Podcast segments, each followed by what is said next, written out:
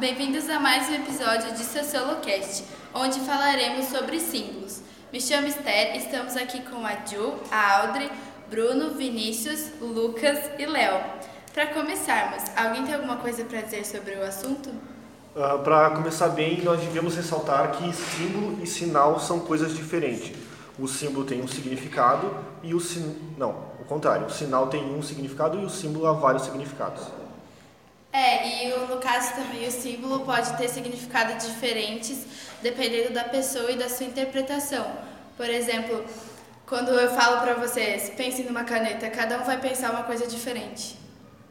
Uma coisa bem interessante do sinal também é que, diferente do símbolo, ele tem só um sentido, não importa qual pessoa que vai olhar para ele, ele sempre vai ver a mesma coisa, com o mesmo significado como uma placa de palha. Normalmente é palha, não tem? É, exatamente. E o símbolo também, ele vem do que a gente já viu, né? No caso, por exemplo, se tu nunca tivesse visto uma caneta antes, tu nunca conseguiria criar do nada essa imagem. Então o símbolo é da vivência que a gente já teve. Tipo, o símbolo também, ele tem, ele vem de sentidos, né? Tipo, o que tu viu, tu vai lembrar o que tu sentiu, tu vai lembrar daquela coisa do jeito que tu encostou ou olhou ou cheirou? Sim, é, viria dos cinco sentidos. Como, como é que um cego, um cego vai imaginar uma caneta se ele nunca viu uma caneta? Exatamente. Ele tocou na caneta, ele já sentiu o cheiro, sei lá se caneta tem cheiro. Mas é, símbolo também, pelo que a gente está falando até agora, não tem só esse significado, significado de coisas, desse, desse enfim, é, pode ser coisas sentimentais, que nem o Vini tinha falado antes Uh, para mim, por exemplo, o meu símbolo é uma Torre Eiffel que eu ganhei quando eu era menor e isso simboliza todos os meus sonhos que eu quero alcançar, todas as coisas que eu quero fazer. Quando eu olho para a torre, eu penso nisso. É, o símbolo também se encaixa muito na, na questão de religião, né? Sim. Que tem, por exemplo, religiões ali que na questão da, da vela acesa ali, a questão da vela acesa ali tem um certo significado para uma certa religião que para as outras não tem, que não faz sentido nenhum. Ou até mesmo aqueles santos, que eles têm santos. Sim, os santos. Dependendo qualquer... muito da, da religião, não significa nada. Ou tudo. Ou tudo.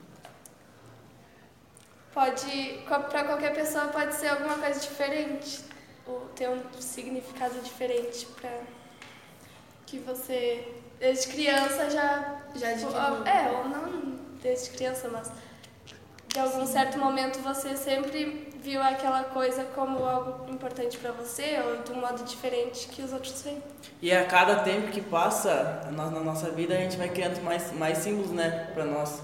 Porque quando a gente é criança a gente pode ter um símbolo que a gente gosta, que a gente sente e depois de um tempo a gente pode não ter mais aquele símbolo como referência e sim criar um novo.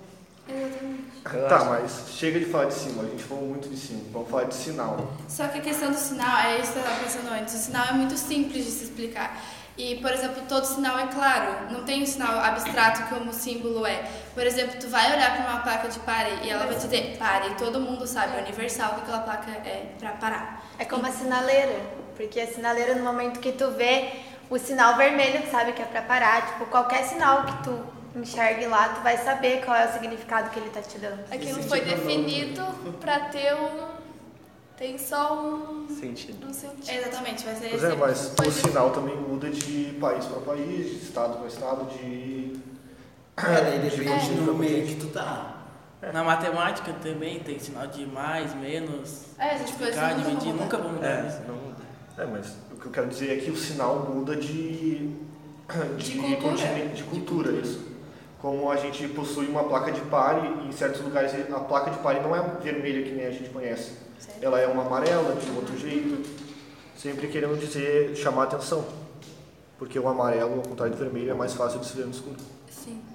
E o sinal é um negócio que o sinal nunca vai enrolar na sua na mensagem que quer passar. Independente de onde a gente estiver, é um negócio fácil de tu pegar. Por exemplo, se tu, que nem tu falou, se tá do país e a placa de pare for diferente, tu vê uma vez, tu já vai saber na próxima. Uh, às vezes a gente acha que ver símbolos ou dar símbolos sinais vai ser uma coisa chata, né?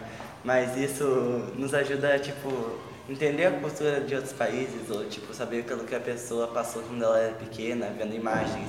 Tipo, a gente pode pegar uma foto com manchas pretas, cada pessoa vai enxergar de um jeito diferente. Identificar É, o símbolo ele é bem cultural, né? Ele é bem de, de pessoa e de cultura. Porque quando uma coisa vai ser muito diferente, por exemplo, aqui no Rio Grande do Sul, do que já vai ser de São Paulo.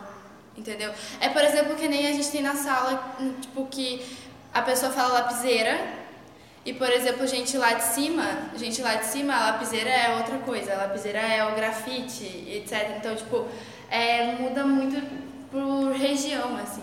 Pois é, também muda de cultura. O símbolo, como tu falou da Torre Eiffel, para ti foi uma Torre Eiffel de chaveirinho.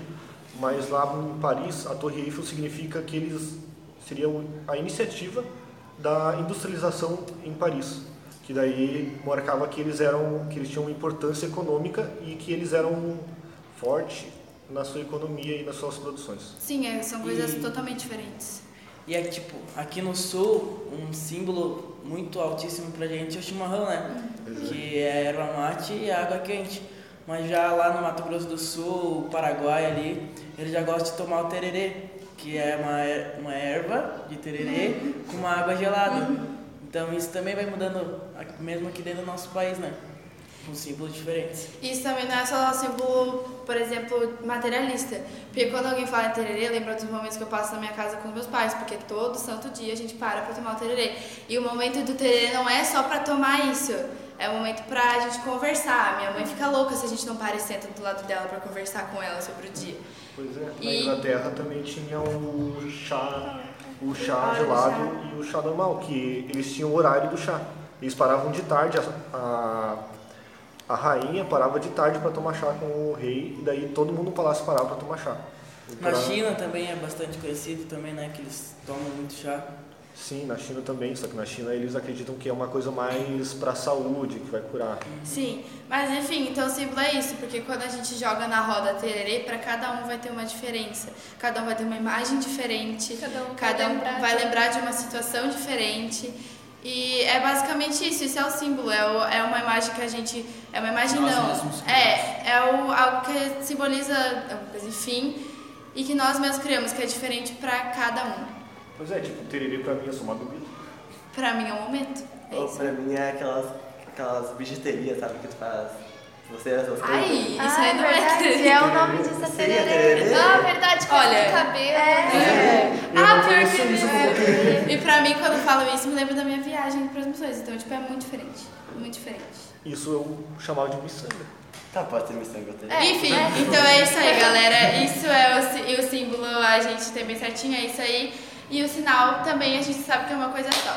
Valeu pela. Até a próxima. Enfim, até a próxima, gente. É.